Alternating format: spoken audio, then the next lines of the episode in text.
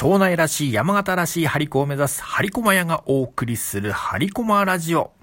私の住む山形の庄内地方も紅葉真っ盛りです。合山鳥海山には雪が積もり、ああ、そろそろタイヤ交換しねばねなーという季節になってきました。まあ実際に買えるのは11月中旬か下旬なんですけどね。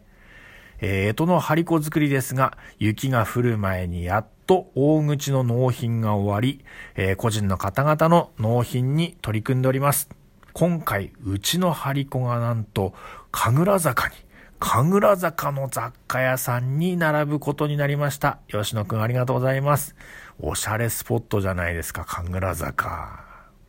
今回の虎は自信作。お客さんにも喜んでいただけると思います。さて、毎週金曜日のお楽しみ、ポッドキャストオーバーザさん。まだ聞いてない人もいらっしゃると思うので、ネタバレしない程度にお話しすると、第56回の放送ではランキング疲れの話が出ました。そういえば都道府県別魅力度ランキングに群馬県知事激怒っていうニュースがありましたね。まあ一般的にはまあそれぞれの価値があるしね、うちの県だってもっといいとこいっぱいあってぜとか、あんまり当てになんないからなーって気持ちありますよね。世代的には私、どっぷりランキングで育ちました。今週の第1話、先週から2週連続第1位、チェッカーズの涙のリクエストとかね、ザ・ドップ10、ベスト10とか、洋楽で言えばベストヒット USA、あとバラエティではお願いランキングとかありましたね。あの頃は一喜一憂してましたが、音楽も多種多様になり、気にしなくなりましたね。今でもやってるような、帰れま10とか、時々特番であるお菓子総選挙とかアニメランキング100とかもちょっとは見ますが、上に行くほど、ああ、やっぱりのーっていう感じですよね。ああ、1位なんだろうっていうドキドキはあんまりないですよね。買い物も楽天ショッピング1位とか、なんとかかんとかコスメ第1位とかいうよりも、友達が言ってたあれ食べたいなとか、YouTube やインスタで見たあれ欲しいなとか、ランキング関係なく自分の趣味思考に合ったものを求めるようになってきました。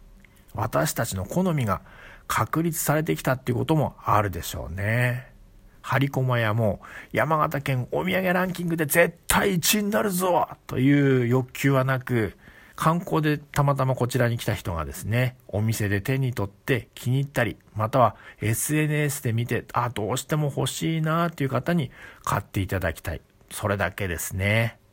あ、時々海外からも、ハリコ気に入りました。送ってもらえますか？カード使えますか？問い合わせあるんですが、送料とかの話をすると、じゃあいいですってなっちゃうんですよね。私絵も描くんですが、そこで最近、海外の人が買うことができる NFT アートというものを勉強しております。これが最先端すぎて情報が少なくてですね、自分で調べたり、ちょっと教えてもらえますかと教えていただいたりしながら、やっと4枚絵をアップしました。私の墨絵の方も先日、あの和田屋さんにあったあの竹虎色紙に書いてもらえませんかとご注文いただきました。ね、同じように海外の人にも私の NFT アート、イラストが買ってもらえるように英語でも情報発信しなきゃですな今年の冬、ハリコが落ち着いたらこの NFT アートにも取り組んでいきたいと思います。気に入った人に買っていただきたいという気持ちは、ハリコと一緒でございます。まあ、合わせてよろしくお願いします。以上、ハリコマやひろゆきでございました。また次回お会いしましょう。